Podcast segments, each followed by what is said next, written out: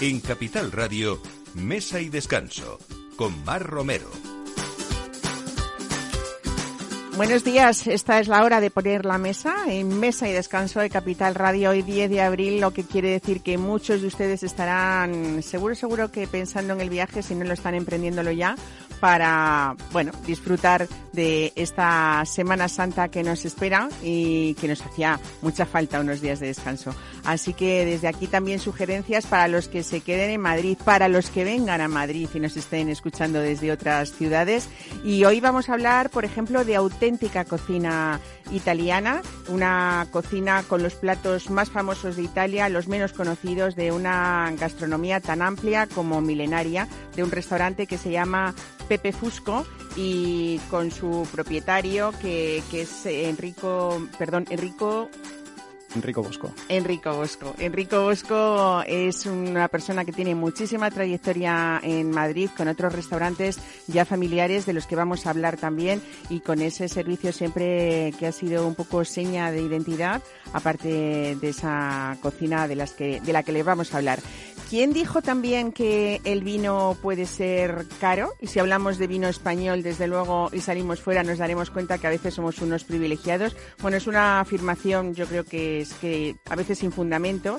Y para quien tenga esta idea, el grupo Opus Wine y su guía del vino cotidiano se encargan de, desde luego, de, de enterrarla. Es un vademecum en el que precio y calidad no están reñidos y hoy nos va a hablar de ello Antonio Candela, el director de la revista Mi Vino. Y hoy tenemos mucho que hablar de vino y de otras revistas como Planeta Vino que empieza o acaba de salir al mercado su número de abril con Andrés Proensa y que además eh, viene pues muy reciente de lo que ha sido esa edición de Barcelona Wine Week nos va a hablar de todas las novedades y de lo que se ha presentado también, entre otras cosas. Y estamos a las puertas de Semana Santa, como les decía, así que quién mejor que Ana Guerrero de Hornos San Abrofre para hablarnos de esa tradicional y rica receta que son las torrijas llenas de energía y también, ¿por qué no?, de huevos de Pascua que ya están apareciendo en los escaparates, aunque todavía no lo es y nos queda la Semana Santa por medio. Pues todo esto a partir de ahora, bienvenidos a Mesa y Descanso con Alberto Coca en la realización y quien les habla, Mar Romero.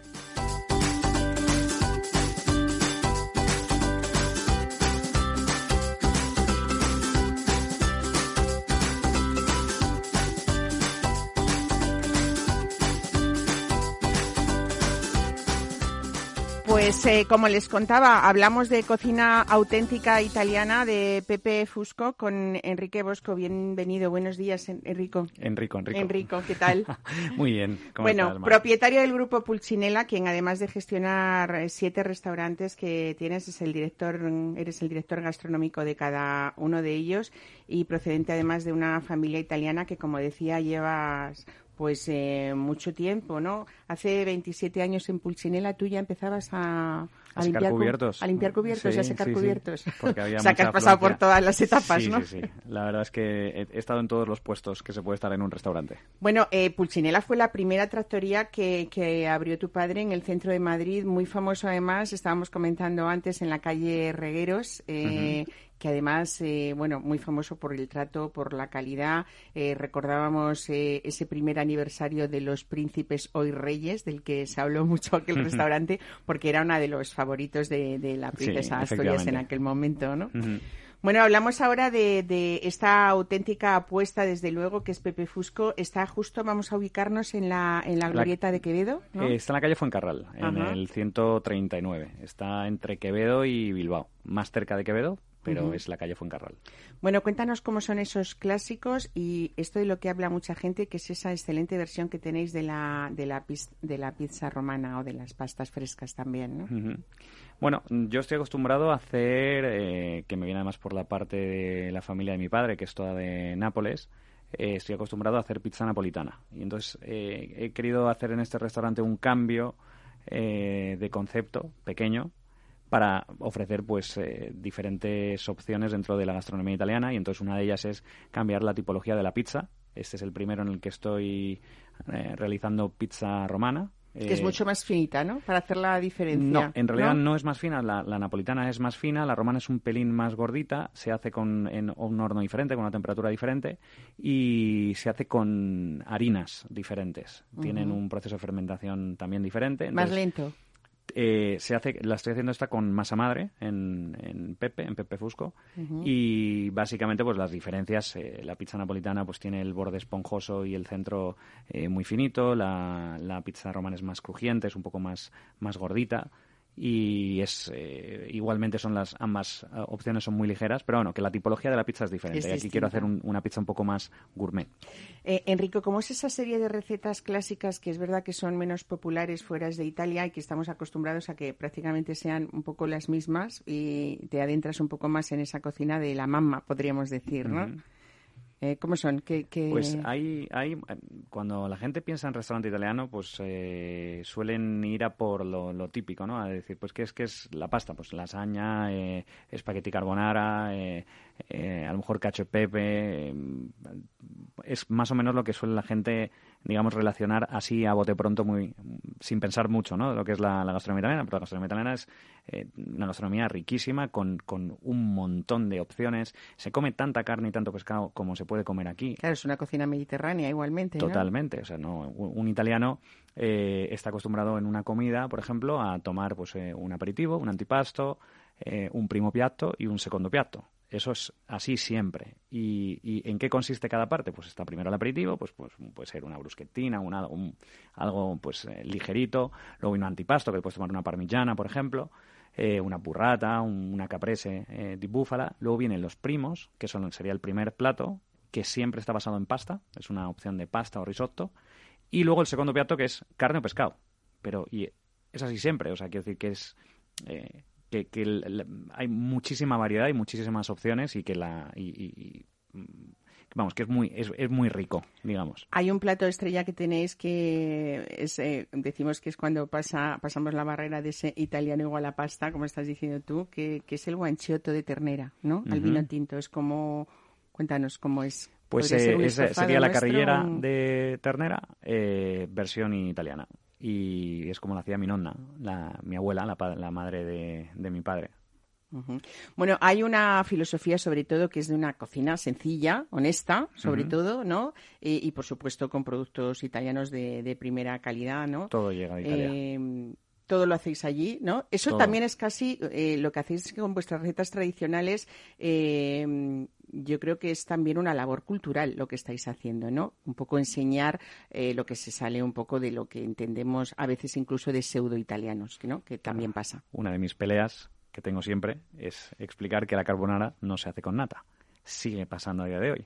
O cosas curiosas como, por ejemplo, que la gente piensa o sigue pensando que en Italia la pasta, los espaguetis se, se toman con cuchara y eso no, no es bueno debe ser terrible para un italiano ver cómo hay personas que toman que toman los espaguetis con cuchara no es o sea en realidad dentro de lo que sería el protocolo no es lo correcto no es, no es lo no es lo educado. Sería algo así pues como pues por ejemplo aquí eh, Cortar el, ibérico con jabón, por ejemplo, ¿no? Con, perdón, con, con cuchillo. Por ejemplo, o te iba a decir, te iba a decir el, eh, cortar un huevo frito, ¿no? Con cuchillo, que también está, que creo tener que no se hace. Pues la pasta, por ejemplo, nunca, nunca se tiene que cortar. No hay ningún tipo de pasta que se tenga que cortar. Todo se tiene que hacer con el tenedor. Es verdad que hubo un tiempo, Andrés Provenza, que estás aquí delante, bienvenido, te doy a ti la bienvenida para que, eh, que quedaba como eh, yo me acuerdo de los años 80, 90, en los que sí que la gente acompañaba un espagueti con una cuchara para apoyar y quedaba como que nos parecía que aquello era más elegante, ¿no? Más cool. Yo siempre he sido muy torpe para usar dos, cosas a la vez. Así que el cuchillito, eh, perdón, el tenedor y además el queso te ayuda mucho a recoger como es debido el espagueti, no hace falta cuchara. Y tampoco hace falta llenarse un tenedor que no pueda uno abrir la boca, ¿no? Se trata de coger eh, la cantidad justa, ¿no? Y adecuada. Bueno, eh, Pepe Fusco está abierto todos los días eh, y encima además con, con, horario continuo desde la una de la tarde, ¿no?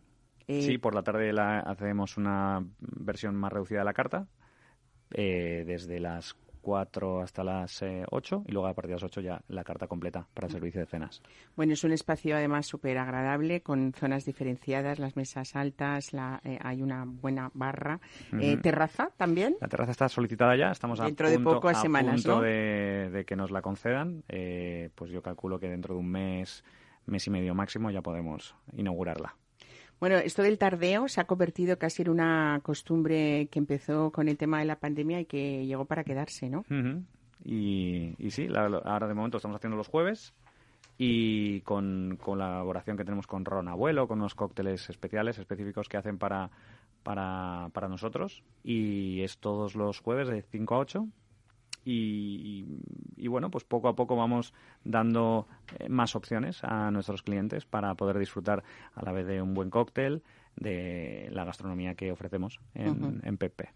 Bueno, podemos hablar que Enrico Bosco también, eh, cuando uno decide, aparte de tener eh, siete restaurantes y quedarse en este mundo a veces de la restauración difícil, es porque mm, a veces es desde la experiencia de pequeño, como contabas, que ya con 12 años estabas limpiando cubiertos. Con ocho. Con ocho. Has dado muchas vueltas desde entonces, ¿no? Desde compaginar días de instituto con trabajo y en una empresa de Big Data además, ¿no? Oye, y un grupo de música propio que llegaste a actuar en el Festival de Rock en Río. Sí, así es, sí, sí, sí. Ha sido como la parte artística que siempre me ha gustado explotar y fue, bueno, cuando llegamos a tocar en Rock en Río fue cumplir un sueño real. ¿Y continúas? ¿Se te ha ocurrido, hay en alguno de los locales que haya música o no? ¿Así en directo? Eh, me encantaría. Fíjate que has tocado ahí una fibrilla, pero sí, me gustaría y estoy pensando en cómo poder aplicarlo. De hecho, uno de mis socios en, uno de los restaurantes que se llama Malafémena es Fernando Montesinos, que es productor musical, que me produjo el primer disco de mi grupo, también fue juez de Factor X. Eh, me está empujando mucho a que vuelva a grabar cosas. Eh, hace como nueve meses nos metimos otra vez en el estudio y grabé una canción que había compuesto que, que quedó muy chula, la verdad, y me está empujando mucho a, que saque otra vez esa parte artística y que vuelva a publicar alguna cosa. Qué bueno. Bueno, eh, con esa, ese trabajo siempre ligado a la hostelería también, junto hemos nombrado a Pulsinela con, con tu padre, pero por ejemplo Pumarola que estuvo en Pozuelo, que, está, fue, pues, está. está, en segundo, fue el segundo restaurante. Después siguió un tercero, Marusela, Rigatoni, el cuarto, ¿no? Habéis hecho un grupo, desde luego, importante, un grupo de restauración. te puedo dar una medio primicia. Venga, pero vamos a, eso es... lo que me gustan a mí, las primicias en este programa. Una, estoy muy cerca de cerrar un acuerdo en, para abrir otro más este año, ese está muy, muy cerca. Y estoy en negociaciones, que esa es la primicia que la verdad es que siendo periodista te lo voy a dejar muy a, muy, muy a medias, lo siento mucho, pero acabo de firmar un, documento de un pacto de, un contrato con un NDA, de contrato de confidencialidad, mm, con un proyecto muy muy gordo, que si sale adelante, que podrá salir, eh, me lo podrán confirmar en cosa de mes, mes y medio, volveré aquí, te lo diré. Con cocina italiana, por supuesto. Sí, yo eso es lo único que sé Bueno, cita obligada aquí en primicia, claro, ya que lo has dicho. Sí, sí. Si sale para adelante va a ser algo muy, muy grande. Bueno, eh, lo que sí que hay algunos de los de, vuestros restaurantes eh, que desde sus inicios se habló mucho de ellos y se continúa así porque han sido ejemplos de éxito. Por ejemplo, Ornella en Velázquez, ¿no?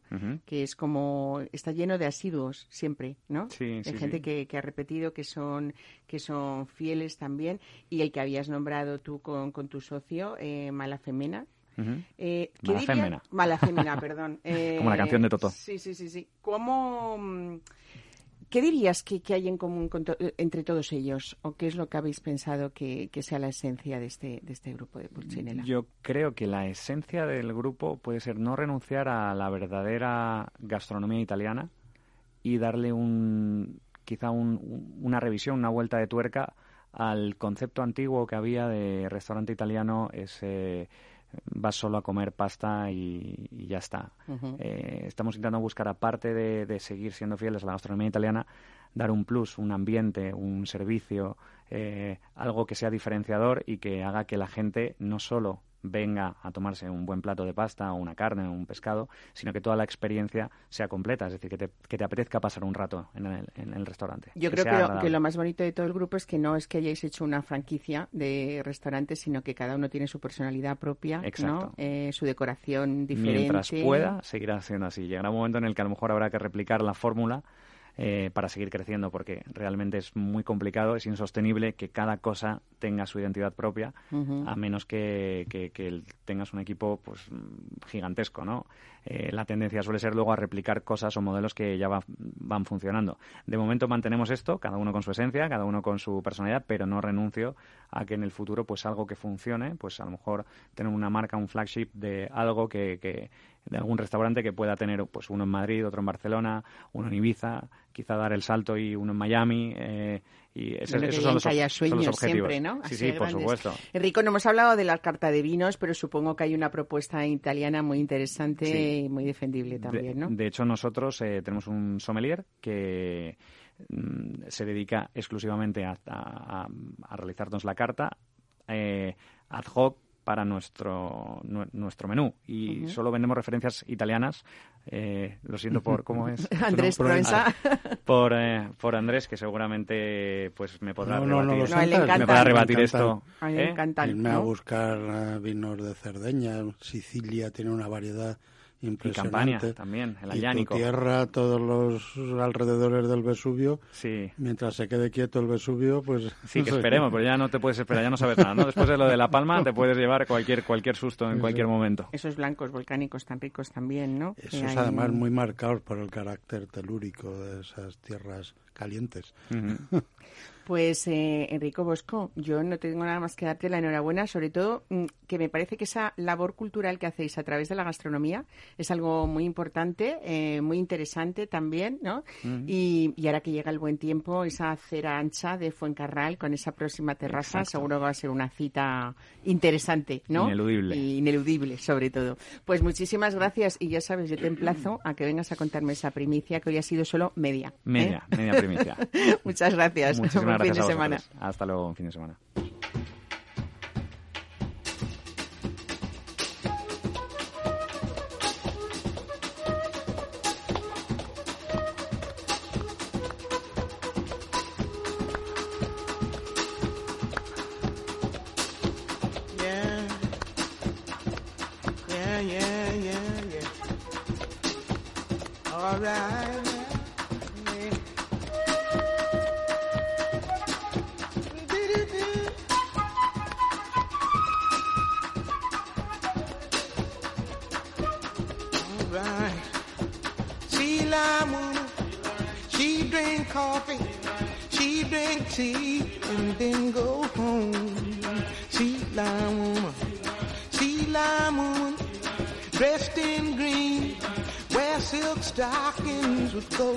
seems.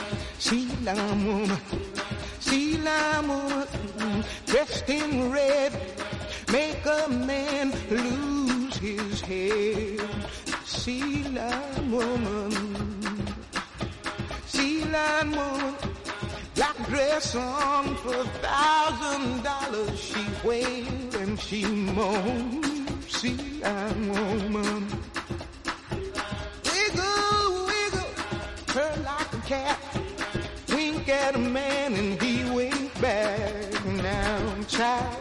Cómo me gusta viajar a otros planetas y sobre todo si uno de ellos es Planeta Vino, Andrés Proenza. Hola de nuevo otra vez. es que te quería dar antes pie para que habláramos no solamente de vinos españoles, sino que este territorio y este planeta vino es muy grande, ¿no? Uf, en Italia hay que explorar mucho y hay vida más allá del Piamonte y del Prosecco. Ese, que eh, además eh, no sé qué idea, a veces no sé si es equivocada la idea que tenemos, eh, que los vinos españoles tenemos más término medio, quiero decir, podemos encontrar unos precios medios más fácilmente que de esa escala rara, rara me refiero extrema, de los más baratos a los más caros o con precios bastante elevados en el tema de los vinos italianos. Bueno, hay un problema, cada vez se abre más la cima.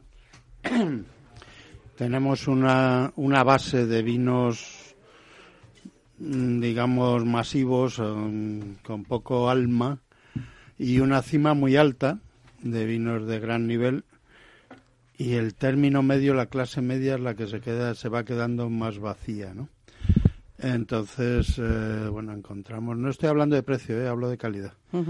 Y ahora de precios hablará Antonio, que sabe más. Eh, Antonio Candela, eh, buenos días, bienvenido. Ya aprovecho que te ha nombrado Andrés Proensa porque hoy este programa que es víspera de fin de semana de Semana Santa, eh, este domingo ya el siguiente habremos terminado la Semana Santa. Estamos ahí como está muy bien teneros a, a dos directores cada uno de vuestras respectivas revistas. Estábamos hablando de Planeta Vino, Antonio Candela es director de la revista Mi Vino y, y hoy precisamente también vamos a hablar, como hemos anunciado en la presentación del programa esa guía del vino cotidiano que es posible, eh, gracias a Dios, en este país, eh, pues eso, disfrutar de vinos de calidad, en este caso, a menos o hasta 10 euros, ¿no? Eso es. Muy buenas. Qué bien. ¿Qué tal estáis? Pues eh, bien, aquí hoy yo estoy encantada, rodeada de estos señores que saben tanto, tanto de vino que sois vosotros. Oye, vamos a continuar con, con Planeta Vino porque mm, eh, yo siempre que intento en mesa de descanso hablar eh, en cada salida al mercado, en este caso hablamos de la revista de abril y mayo, eh, porque siempre hay eh, no solamente profesionales en esta, en esta revista en la que tienen muchísima trayectoria y es interesantísimo leer siempre cada una de sus colaboraciones contigo, tú el primero que eres el editor y director de la revista. Eh, pero siempre hay cosas muy curiosas, ¿no? Y quiero que me hables hoy precisamente de lo que sale en este número de, de, abril, mayo, que es la viticultura espacial. Nos suena como mm, ¿Qué ha pasado aquí? Bueno, ¿Tan en el futuro estamos del vino? Pues sí, también. ¿no? no, pero eso es presente y hay muchas cosas que no se ven eh, llenándote las botas de barro y si se ven desde una cierta perspectiva. Incluso prevenir, ¿no? También podríamos para decir. Para prevenir, para decidir vendimias, para decidir destinos de los vinos, para, para muchas cosas. Y eso nos están ayudando. Bueno, a mí no, que yo soy de poco doblar el lomo pero están ayudando mucho los drones y también hasta los satélites desde lo alto de la estratosfera para hacer vinos galácticos para hacer vinos sobre todo que mejoren la o sea que mejoren su calidad no esto es bastante y optimizar también esfuerzos porque bueno a pie de tierra pues eh, en las famosas viñas viejas pues hay mucha mezcla de variedades los suelos no son uniformes eh, y hay distintas respuestas de la vida a distintas condiciones que a veces insisto no se ven palpando la viña, pero sí se detectan con estos mecanismos del demonio. Bueno, eh, no hemos hablado de Pilar Calleja, que vamos a nombrarla porque al final Gabo es la autora de este precioso reportaje, ¿no? que, que como decíamos y como estás contándonos, pues eh, controlar esos cultivos desde el cielo puede parecer a personas más o menos eh, que pisamos en la tierra, que, que, puede ser algo raro o extraño, pero es verdad que hay técnicas que, que, ayudan a prevenir incluso, como decíamos, los problemas que pueda haber en la viña, o si tenemos un año difícil, ¿no? O plagas o, cosas de estas, ¿no? Pilar Calleja es muy estudiosa. Es que tengo a casi todos los mejores. Muy estudiosos, sobre todo. Los niños aplicados. Antonio está en, la, aplicados. está en la concurrencia. Antonio también, ¿eh? También tiene chicos aplicados en su revista. Oye, ahora hablando de los dos, mira, vamos a hacer así un programa como más relajado, ¿no? Porque eh, llevar la dirección de una revista, primero especializada, después en papel, o no sé qué ponerlo primero o lo mm. segundo, ¿no? Que sois como héroes, siempre lo digo, porque es que es verdad. ¿Eh? Sí, lo de papel es primero, y sobre todo por las subidas de papel, ¿no? También. Eh, y luego, bueno, pues, pues sacar siempre en cada número temas interesantes eh, que, a la, que a la vez se puedan leer y que sean eh, leíbles para personas que no sean tan especializadas.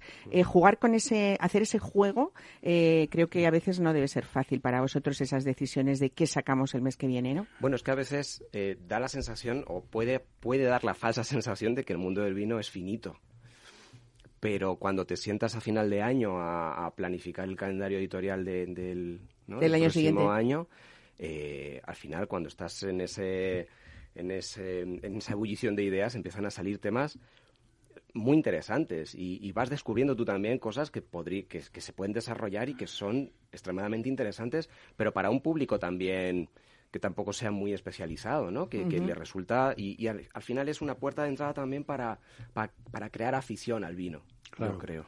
Y eso pasa cada día. Cada día hablas con alguien y se te ocurre alguna cosa o te abren una puertecita que no habías visto. O, eso no es. Eh, y además, si tienes un equipo con talento como tengo yo, pues, pues el tema es fácil. El gran problema, lo peor, lo peor es que es muy mal ganado. Lo peor es controlar a esa gente que te entreguen a tiempo y no te hagan, y no te hagan sudar tinta, nunca mejor dicho, porque, Sí, ¿no? porque El, estamos el en periodista son almas libres de estos que, o no, siguen siendo El algunos periodista es almas un, libres. ser, Sí. es un ser distinto. Tú puedes pedir a un periodista un reportaje con tres meses que puedes estar seguro que lo va a hacer el último día. O más, peor, te- no te va a entregar el último día, te va a entregar el último día más uno. Esto es Por- repetir por como cuando éramos estudiantes, ¿no? Pero esto, pero esto tiene su parte de épica. Yo creo que si te entregaran con un mes sería todo como muy aburrido, ¿no? Muy aburrido. Tiene, hay que, tiene que haber nervio hasta el último momento de sacar la revista, Yo ¿no? creo que son tan cumplidores como extremos en sus entregas, ¿no? Claro. Oye, hablabas de esa planificación que se hace casi a finales del año para el año siguiente. ¿Se cumple en un tanto por ciento alto o no? ¿O eso luego ya cada uno sale como...? Bueno, en nuestro caso sí, es verdad que siempre hay un margen de, de modificación. Pues si ocurre algo, o si tienes un viaje que de repente te resulta interesante y puedes, tienes un margen de, de, de modificación, pero casi en un 80% sí se cumple. ¿Tú eres tan metódico. Proensa? Yo tengo una pauta que hago también a fin de año eh, eh, que luego se incumple porque ya te digo que no hay quien controle a esta gente.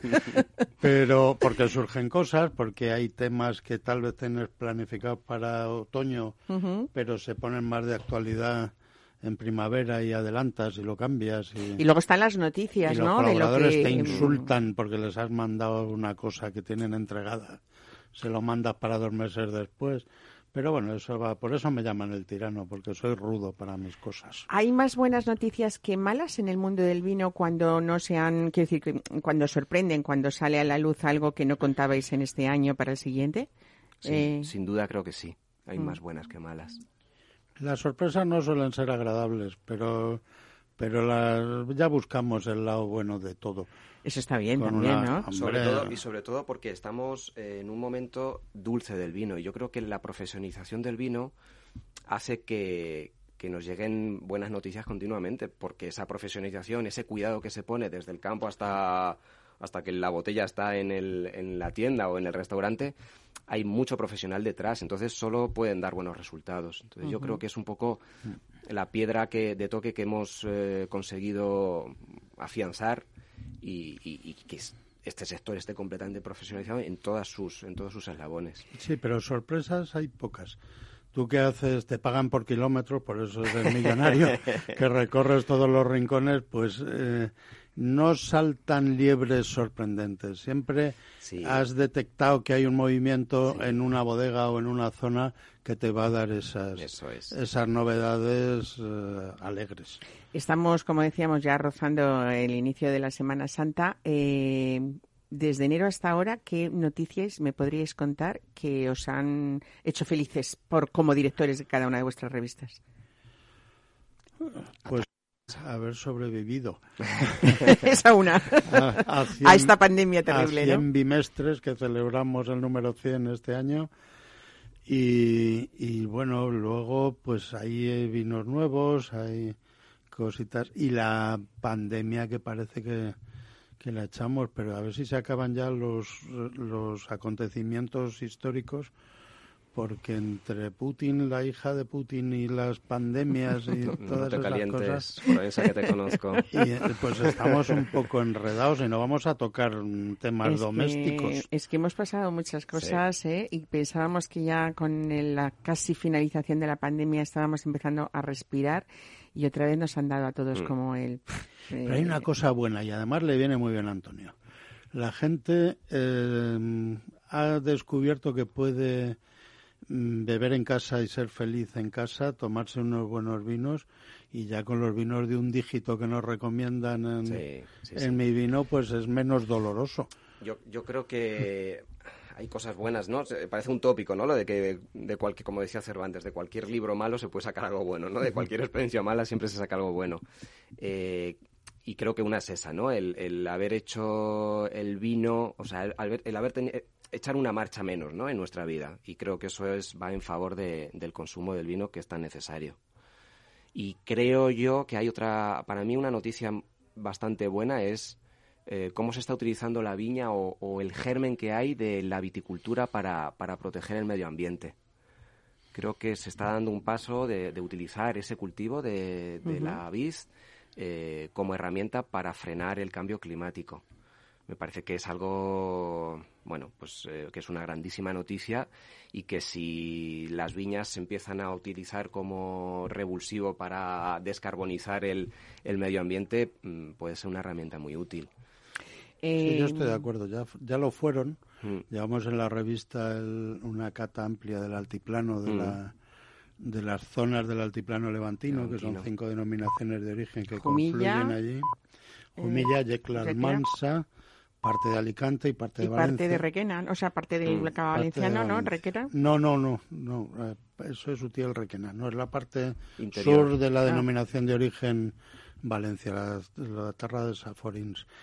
Y ahí se ve claramente que es frontera del desierto, el, eh, el viñedo, es la mancha verde en un paisaje que a ratos es lunar y sin viñas pues ahí recogerían piedras porque porque son en unas condiciones muy adversas sobreviven la viña, el olivo, mm. los almendros cuando no se hielan, en fin. Y eso es un papel que ha tenido históricamente la viña, pero que ahora con todo este asunto de las eh, de, la captura de CO2 y todas estas cosas, pues tiene un papel desde luego eh, importante, vamos, y, y, creciente y sobre todo, que es otra buena noticia, que en las bodegas se, se está tomando conciencia de ello. ¿no? Eh, Andrés, acaba de celebrarse hace unos días nada más la Barcelona One Week, que has estado. No sé si Antonio también. has podido, también habéis estado allí, lógicamente, los dos. Sí, sí, le quise eh, tirar al tren, pero no se dejó. me agarré fuerte. Eh, oye, me encanta lo bien que os lleváis, sabiendo que sois esa competencia leal y, no, somos compañeros. Y compañeros, sobre todo. y bueno, a veces amigos. y a veces amigos. Hay ratos. ¿Qué me contaríais de, de, bueno, de este evento que en pocos años se ha convertido en una cita pues como, como obligada para vosotros, que sois los profesionales, eh, y las conclusiones son eh, cuáles, según vosotros. Antonio. Bueno, al final es eh, utilizar, o sea, ubicar en un ubicar en una ciudad como Barcelona y un sector tan potente, ¿no? A nivel nacional eh, como es el vino, es poner el foco, eh, pues eso, en, un sector que está muy en boga.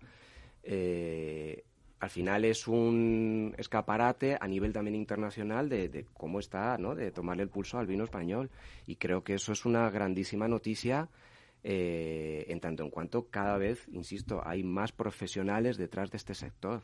Entonces, creo que al final es un escaparate tanto a nivel nacional como a nivel internacional de, bueno, de un producto tan nuestro como es el vino. No nos olvidemos, es que si no recuerdo mal, no me falla la memoria, estamos hablando de que es un 1.5 ¿no? del PIB de este país. Entonces, de números no sé estamos, creo que era esa, ese dato. Entonces, caray, em, eh, no deja de ser un escaparate inmejorable en una ciudad como Barcelona el, el, que durante tres días estemos hablando de vino, ¿no? A mí me ha gustado la feria, cosa que no siempre digo, pues vamos, ni siempre pienso, porque las ferias suelen ser cabeza caliente y pies fríos.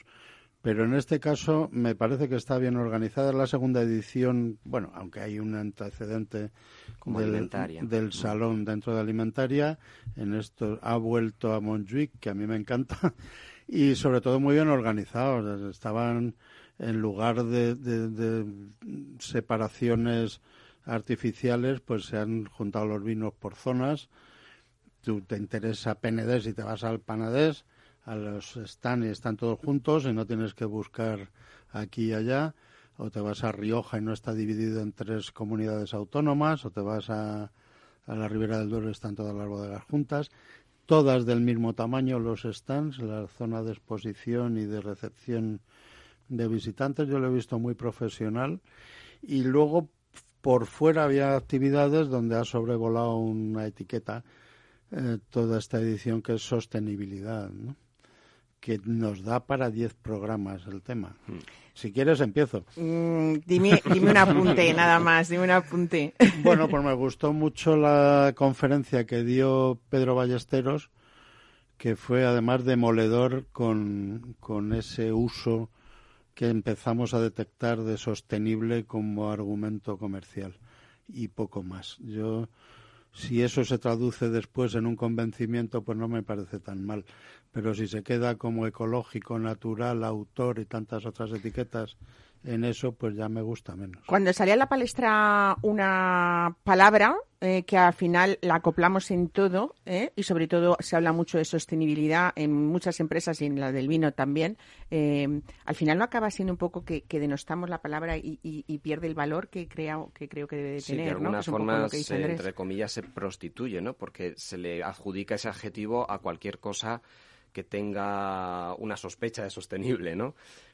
Yo creo que la sostenibilidad no solo tiene que ser, creo que la sostenibilidad es muy amplia el término y creo que siempre se tiene que mirar en tres tipos de sostenibilidades, porque si no, digamos que tiene tres patas y como cualquier silla, con tres patas se sostiene, ¿no? Pero en cuanto cortas una, entonces creo que la sostenibilidad tiene que ser medioambiental, por supuesto, pero tiene que ser económica eh, y tiene que también haber una sostenibilidad social. Entre las tres se retroalimentan. Entonces, no nos debemos de olvidar que la viña, el viticultor tiene que comer, tiene que ser rentable este, este cultivo. Si no se acaba esto. Y socialmente también tiene que ser sostenible. Es decir, los pueblos se, se, mantienen por esto, ¿no? Por, la presencia de los viticultores, porque haya generaciones venideras eh, interesadas en, en, este, en esta actividad y luego que todo ese trabajo evidentemente sea respetuoso con el suelo porque es lo que va a dar sostenibilidad en el tiempo. ¿no? Y yo añadiría cositas como por ejemplo que llegue el teléfono o la fibra, cosas que son... Que tienen que estar en el mundo. Elementales, pero no llegan a todas partes. Mm. ¿eh? No lo sabes tú muy bien, ¿no? En a mí me lo vas a contar con mi choza aldeana. pero bueno, con los torrenos eh, se compensa, se compensa. Oye, volviendo... hay un poquito de vino, se, se anda el camino. Volviendo ya por último a esa mención de la Barcelona Wine Week, ¿vosotros creéis que todo eso de positivo que habéis sacado eh, se traduce o se está traduciendo en los últimos años en que hay una mejor imagen del vino español fuera? ¿O seguimos haciendo una competencia extraña en la que no sé por qué eh, se eligen otros países a la hora, no sé, británicos, americanos, eligen otros países a la hora de consumir eh, el vino y no el nuestro, cuando hay muchísimas razones, no solamente la calidad, que se da por hecho, eh, sino incluso en precios, ¿no? estamos por encima de muchos otros. ¿Qué le pasa al vino español? Quizá lo que le pasa es un poco de consenso, ¿no? De trabajar todos a una, me da la sensación, ¿no? Eh, es verdad que tenemos muchas zonas diferentes, que tenemos muchas variedades, pero debemos, deberíamos ir todos a una con una misma forma de trabajar a nivel de campo y a nivel de, elaboración. Y creo que eso es lo que nos hace que llevemos una marcha un poquito de freno echado con respecto a otras a otras regiones, tanto que tienen una historia eh, de 200 y 300 años como, como Francia, a otras que son nuevas como puede ser Nueva Zelanda o, o América del Sur? Bueno, falta un poquito de tiempo. Eh, eh, Nueva Zelanda, Argentina, Australia tienen nombre genérico, mm. como tiene España. Y con tiempo tenemos que ir a los vinos legendarios, que son los que tiene Francia, porque los vende hace 200 años. Y España tiene, es contradictoria la imagen que proyecta. Es un país con unos, volvemos a la clase superior de, eh, que mira la cara a quien se ponga, y luego organiza ferias de vinos a granel, que se venden a granel, mm. vinos del anonimato. Entonces, bueno, tal vez tenga que convivir, pero la imagen debería diferenciada. ser mm. Bueno, eh, vamos a hacer una pausa. Os voy a invitar a unas torrijas ¿eh? y mm. vamos a acompañarlas después con esos vinos eh, que llamamos cotidianos, ¿eh? que llamamos cotidianos y que, y que son de los buenos que, que queremos. Muy bien. You know how I feel. Sun in the sky. You know how I feel. Reeds drifting on by. You know how I feel. It's a new dawn. It's a new day. It's a new life. Yeah, it's a new dawn. It's a new day. It's a new life for me. Yeah.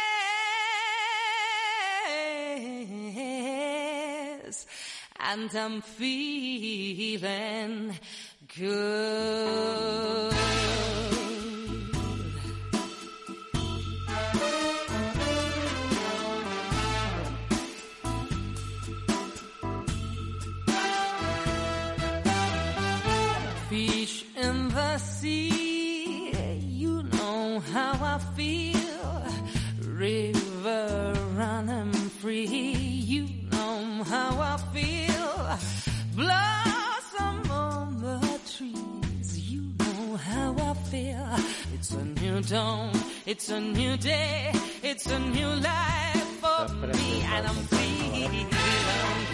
Pues aquí estoy con esta guía del vino cotidiano 2021-2022. Los mejores vinos por menos de 10 euros. Y habrá gente que diga, ¿esto es posible? Pues sí, y además es posible gracias a un trabajo, Antonio Candelas, que, que lleva su tiempo, porque ¿cuántos vinos tenemos aquí que valen menos de 10 euros? Pues hay algo, bueno, 907, iba a decir algo más de 900, pero sí me sé Bueno, o sea, exacta. casi mil, que me suena mejor, Sí. ¿eh? casi mil euros, uy, mil, mil euros, casi mil vinos ¿eh? de todas las denominaciones de origen, lógicamente, y estoy así como ojeando y estoy viendo etiquetas muy conocidas. Mm. eh, y, y bueno, y, y- eso, y, y con una cal- calidad reconocidísima que además vosotros avaláis incluso... eh, ¿Hay puntuaciones o no dais Hay puntuaciones? puntuaciones. Hay puntuaciones, eh, sacamos a partir de 80, 80, 81. Al final cada vez el- se va subiendo la calidad y todos los años ahí eh, empiezan a subir un escaloncito más, ¿no? Pero Algunos en el cuadro de honor de esta guía, incluso. Sí, ¿no? digamos que todos los que están entre, eh, por encima de 90, 90 y por encima, los ubicamos, hacemos una selección y los, los ubicamos dentro de lo que llamamos el cuadro de honor. A mí quizá me parezca una de las guías más prácticas que hay, sobre todo para ese consumidor que quiere ir a un lineal Hmm. y a veces no sabe muy bien qué decidir.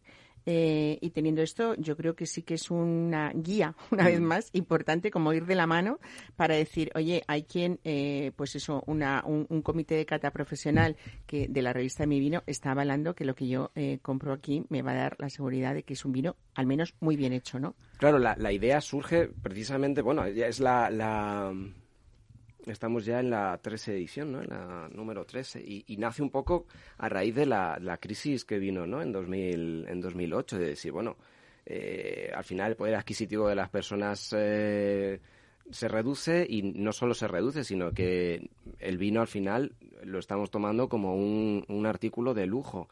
Eh, entonces, bueno, salió la idea de, de hacer un- una guía de estas referencias que tienen una calidad indudable y que no tienes por qué rascarte demasiado el bolsillo. Y ha- hay otra idea, hay otro, otra idea de fondo sobre esta guía y es que queremos hacer, queremos que el vino vuelva a ser un producto cotidiano. Entonces entendemos que, mm, bueno, pues que no todas las economías pueden gastarse mucho dinero de forma diaria en, el vino. claro que Entonces, sí. Hay mucha gente que le gusta el vino, que quiere saber qué vino de calidad y no todos los días podemos gastarnos 15, 20 euros en una no botella. ¿no?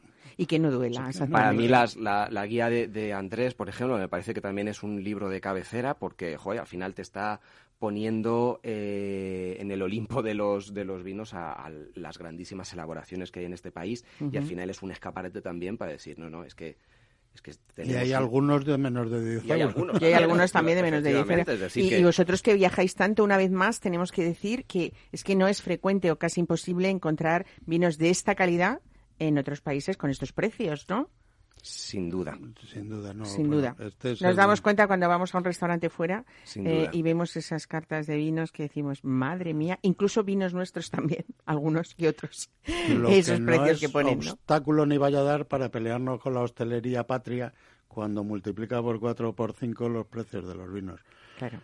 Si Que además lo es que, ponen mm, accesible, pues venderán más. Eso te iba a preguntar ahora mismo. Digo, vosotros como profesionales, yo no sé, pero yo opino eh, que si alguien eh, tiene un precio moderado, comedido o como queramos llamarle, o justo, eh, lo que nos va a dar pie es a consumir, si vamos cuatro a una comida o una cena, a, a- a consumir una segunda botella. Una mayor rotación ¿no? del vino. Y una mayor está claro. rotación del Claro, vino. se- o sea, que se al final es una equivocación Y se cargar acaba tanto el ese pánico vino, ¿no? a abrir la segunda botella. Claro. Claro, Mm. claro, claro. Oye, ¿y s- s- ¿hay una barrera psicológica? Quiero decir, cuando uno ve los precios en una carta de vinos, ¿a partir de cuándo pensamos, uff, esto ya no?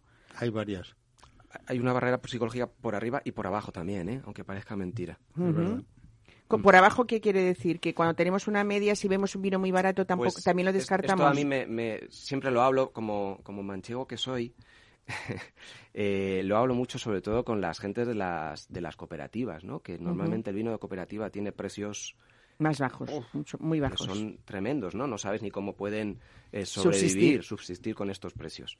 Eh, y entonces, como consumidor, cuando alguien va a un lineal de un supermercado, eh, hay una mm, franja, un nivel de precio bajo, por debajo del cual crea desconfianza en cuanto a la calidad. Entonces, muchas veces dices, no, es que no lo puedo subir más porque no lo vendo. Eh, creo que hay un nivel por debajo del cual ahí se genera de- demasiada desconfianza ¿no? sobre la calidad del producto. Y, y eso es malo también, ¿no? Porque te estás haciendo doblemente daño. Por un lado, no estás eh, adquiriendo los márgenes que necesitas para subsistir y por otro lado estás generando desconfianza. Por lo tanto, el, el comprador no va a repetir, ¿no? O, o, bueno, repetir, ojalá y repitiera. Bueno, ¿no? y aún, y aún aquí no se lleva aquello de colocar en el lineal las botellas por precios. Que todavía se agrupan por, por zonas y demás, con lo cual te encuentras... Pero esas barreras son tremendas en otros países donde... Donde sí se la- colocan así, ¿no? Hombre, las tres libras o lo- los 10 dólares o lo- son barreras porque además en el momento que subes desapareces. Eso es. y apareces en el siguiente segmento donde tienes que trabajar para que te conozcan. Mm. Un- Es una lucha Es una encarnizada. pelea. Te quedas como detrás, ¿no? De lo que se ve. Desapareces de donde estabas, con lo cual tus clientes Ya esa que visión donde que van a volver po- a trabajar. que van a menos de 10 euros por poner eh, a las, al segmento de menos de 10 euros, cuando estás en 11 ya tiene que ir al segmento de, de 10 a 20. Es como empezar Y de nuevo. Es como volver a, empe- volver a empezar, claro. Oye, ¿y ¿tenéis la sensación también de que en esos lineales o de esos hipermercados que cotidianos, de los que estamos, los que tenemos en casa todos los días, que todos conocemos, eh, sí que ha subido el nivel de calidad o de, o de en cada bodega sus referencias mm, han subido? Eh, quiero decir, ese consumo no sé si a partir de la pandemia, porque podíamos, ya que estábamos en casa y no podíamos salir, el consumidor ha decidido elevar un poco eh, la posibilidad o la- de, de ese vino a mejor. eh, y ahora sí que nos encontramos con referencias que antes no veíamos en esos supermercados diarios de casa. Sí, yo creo que sí. Y, y, bueno, al final es. eh, No entiendo mucho de economía, ¿no? Pero la subida de precios también obedece un poco a todo, ¿no? Al, al encarecimiento de todo. De hecho, en la guía eh, nos vamos dando cuenta cada año que los que están en el límite de los 10, hay veces que ya desaparecen, ¿no? Porque, Claro. porque suben y suben en calidad, suben en, en los costes de producción eh, y entonces desaparece. Entonces, es verdad que recogemos algunas otras referencias por abajo, pero sí que nos hemos planteado el hecho de decir, bueno, vamos a, a- a ampliar el margen a los 12 o a los 15 Claro. euros, ¿no? Porque cuando salen eh, te da pena porque lo dejas de tener aquí, pero por otro lado te alegras porque al final eh, ha subido el precio, de alguna forma habrá subido la calidad del producto o eh, esa calidad hace que se merezca un precio superior y por lo tanto haya un margen superior para, para la bodega. Y hay, hay varios procesos, porque es verdad que en las bodegas serias los vinos básicos están, están mejorando y porque sube la selección y entonces antes de subir el precio. Hmm. Y luego el consumidor acostumbrado a pagar una botella en un restaurante en esta pandemia ha subido unos escalones porque por el precio de la Eso botella es en el restaurante refería, Está claro. claro. bebía vinos mejores Muy bien en, casa, su ¿no? casa, claro. Eh, bueno, vamos a lo práctico también porque estamos eso a punto de, de empezar a celebrar esa Semana Santa, esos Yo no postres veo vino, no vino tradicionales. aquí, y a ti no te gustan, a ti, claro, aquí solo tenemos Por papeles porque volamos con la imaginación siempre, Pero por ¿no? ir a lo ¿Eh? práctico, lo práctico es beberse ahora una copa de vino. Bueno, vosotros que sois los, los expertos, cada uno en vuestras respectivas guías, decidme mm, eh, para este esta cocina tradicional de Semana Santa, esos potajes, esos bacalaos, esa, esas torrijas también, dadme vinos que, que disfrutemos hasta para los postres, ¿no? ¿Empezamos de los postres a los primeros o al revés? Hacedlo como queráis. A ver, Pues mira, nos ponemos a menos de 10 euros. venga. Bueno, vamos a todo también. Vamos a ¿eh? todo, venga, vamos a todo. Igual no Eh, podemos dar el domingo de resurrección un capricho, ¿no? Además, ya se, ya se acaba la, la vigilia que se dice, ¿no? y empezamos es. con los placeres de la carne y entonces hay que Eso poner es. vinos también, ¿no? Yo soy Eh, un descreído y Bueno, contadme, por ejemplo, esos vinos dulces que es verdad que en España quizá también adolecen de poco consumo, ¿no? Podríamos decirlo de alguna manera. Se nos ocurren eh, a veces poco, pocas armonías, maridajes con ellos, o estamos. mm, yo soy muy amiga también de, continu- de continuar con un buen tinto hasta el final, Mm. ¿eh? incluido el postre. Eh, pero es verdad que merecen su sitio y hay que darles su espacio, ¿no? En la gastronomía. Sí, al final también la, la educación con el dulce, como hay un movimiento antidulce también en la sociedad. Estamos ¿no? aquí Que- demonizando el azúcar todos los días, todos ¿no? los días, pues claro, ¿Eh? evidentemente cuando hablamos de un vino dulce, pues, pues es Hombre, hablamos de un Pedro Jiménez de 200 gramos de azúcar por litro. claro. Bueno, no, hay que irnos a esos extremos, pero ¿Por tenemos vinos. no? ¿Y ¿Por qué qué no? no? Hay que ser Exactamente. los ¿Y por qué no? Porque también, no, no, no, quiero decir, con ese vino lo que podremos hacer será elegir un postre eh, diferente que no sea una conjunción de azúcar todo, ¿no? Sino que pongamos algo más fresco. Claro, normalmente vienen presentadas en botellas más pequeñas. eh, claro, la copa es, es más reducida en, en volumen, es decir, que, que todo también va un Es poco un caprichito, en equilibrio. es un eso caprichito, eso ¿no? Vamos a ver qué vas a poner con un tocino de cielo. Pues yo no pues fíjate, yo pondría mazapán. Un, un vino dulce con alguna acidez, así, decirme algo Ah. más que haga el contraste y no tanto si me tomo un tocino de cielo, yo no elegiría un Pedro Ximénez. Mira, a mí me encanta. Ahora, eh, ¿quieres que te dé una, un- una referencia? Venga, así que así. se me viene y además es, es algo también patria, chica. Eh, a mí hay un, un moscatel que me encanta, que ah, efectivamente tiene esa parte dulce, pero tiene un punto de acidez que es lo que hace que compense todo el, todo el tema dulce, que es el dulce de finca antigua. Eh, me parece que es un, un grandísimo dulce por ese equilibrio que tiene y por la eh, por la expresión de la variedad. Es un moscatel, es un vino naturalmente dulce y, y me parece fantástico a, a un precio muy muy razonable, ¿Como Sí, cuál es ese precio? Por debajo de 10 Por euros. debajo de los 10 euros. Lo van a encontrar no ustedes llega- en la guía del, bio- del vino no cotidiano. llega el de Enrique Mendoza, que también debe estar por debajo de 10 euros Sí. la botella de tres cuartos. Un poquito más caro el de Ochoa, eh, hablando de moscateles Mm. frescos. Pero yo también me iría a esos semis buenos, que no hay muchos, pero hay en la gama de Boss y Bors de Jerez, hay medium y cream muy buenos.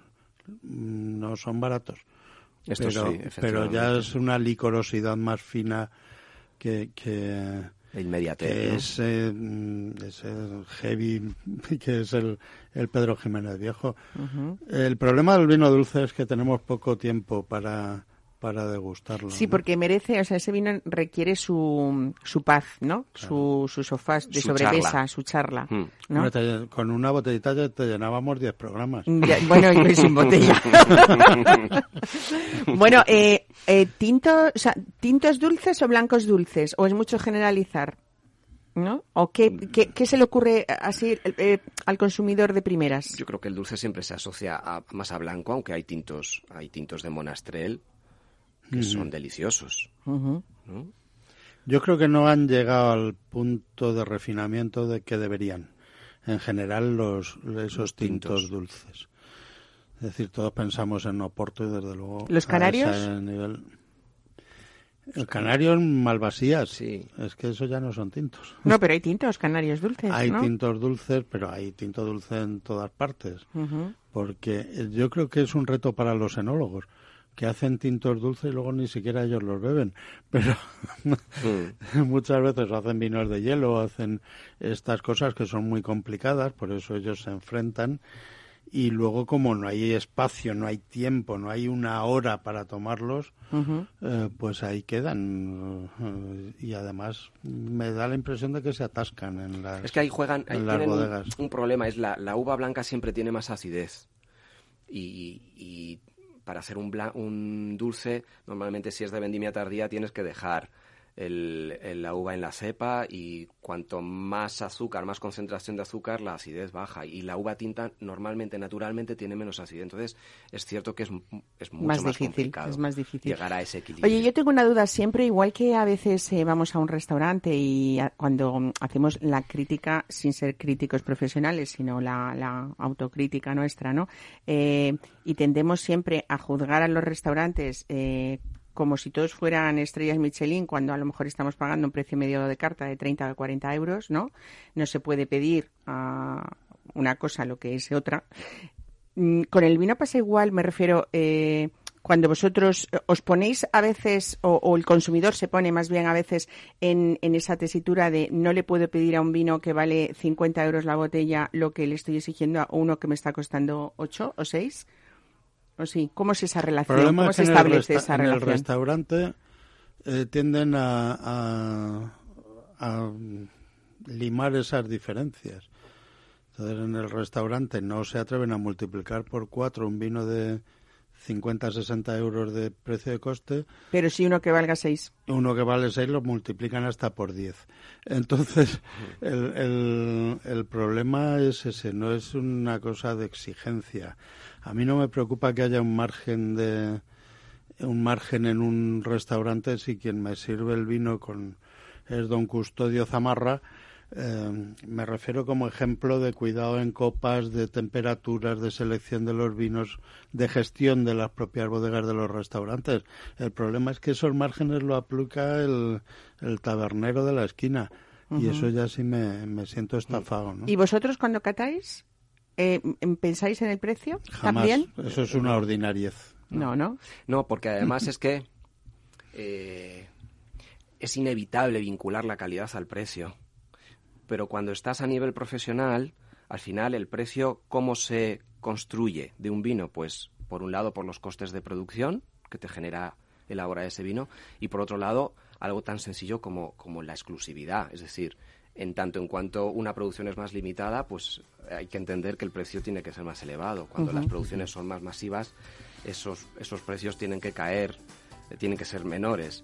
Entonces, eh, al final, aunque el, el consumidor vincule precio a calidad, hay muchas veces que eso hay que separarlo y que vinos más baratos, a lo mejor en calidad técnica, eh, Son muy buenos. Están un peldaño por encima que otro que en precio Que es valga más. superior. Pero sobre todo, ¿quién soy Aclarado. yo para decirle a alguien que esa es una buena relación calidad-precio? Claro. Cuando eso es algo tiene muy que ver más con el corazón que con la cartera. ¿no? Bueno, pues pongamos el corazón, sobre todo en nuestros vinos, ¿no? Y consumamos, por favor, con responsabilidad, ¿eh? Que, que bien hilado. ¿A que sí? ¿Has visto? Sobre todo háganlo con responsabilidad, decía, en este domingo que muchos ya han emprendido viaje y otros lo harán pues en estos días. Así que, Que a no- cuando lleguen que no ustedes, ¿eh? pasa nada. Jueves Santo, Viernes Santo.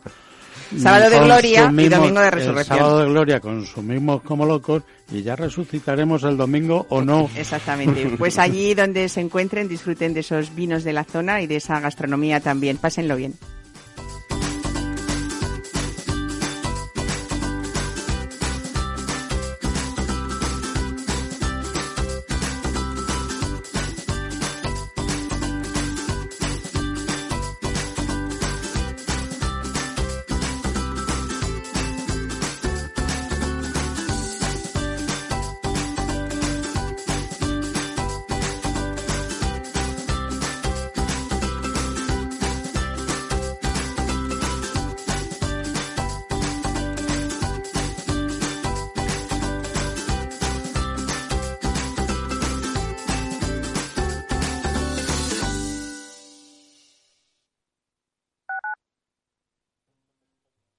Capital Radio Madrid 103.2. Nueva frecuencia, nuevo sonido. Restaurante Ferreiro, todo el sabor de la cocina asturiana con los mejores pescados de pincho de nuestros mares y nuestras carnes del Principado. Recetas sabrosas y actualizadas junto a los platos más emblemáticos de la alta cocina asturiana. La fabada, premio la mejor de Madrid 2017 y las verdinas con bogavante y almejas. Pruebe nuestro famoso arroz con leche y nuestros menús diferentes en cada temporada. Calle Comandante Zorita 32, teléfono 91 553 93 42. Una recomendación del programa gastronómico Mesa y Descanso. Esto te estás perdiendo si no escuchas a Luis Vicente Muñoz en Capital, La Bolsa y la Vida. Las posiciones cortas lo que son es el buitre que devora el cadáver. El cadáver es anterior, ha muerto antes. No te confundas. Capital, La Bolsa y la Vida. El original. Disfruta de la mejor cocina gallega en Montes de Galicia. Todo un clásico moderno en el barrio de Salamanca. Disfruta de la variada dieta atlántica, de las mejores carnes y pescados tratados con respeto y transparencia y regados con una de las mejores bodegas de la zona. En grupo, en familia o en pareja, Montes de Galicia te ofrece el espacio perfecto en cada ocasión. Esto te estás perdiendo si no escuchas a Rocío Arbiza en Mercado Abierto. Margarita Rivas, broker y escritora. Un mundo tan fascinante y tan de psicología como son los mercados. En definitiva, los mercados no es más que psicología de masas, son, son emociones de las personas y cómo las personas interpretan los datos económicos que fluyen cada día en, en la economía. Mercado Abierto con Rocío Arbiza.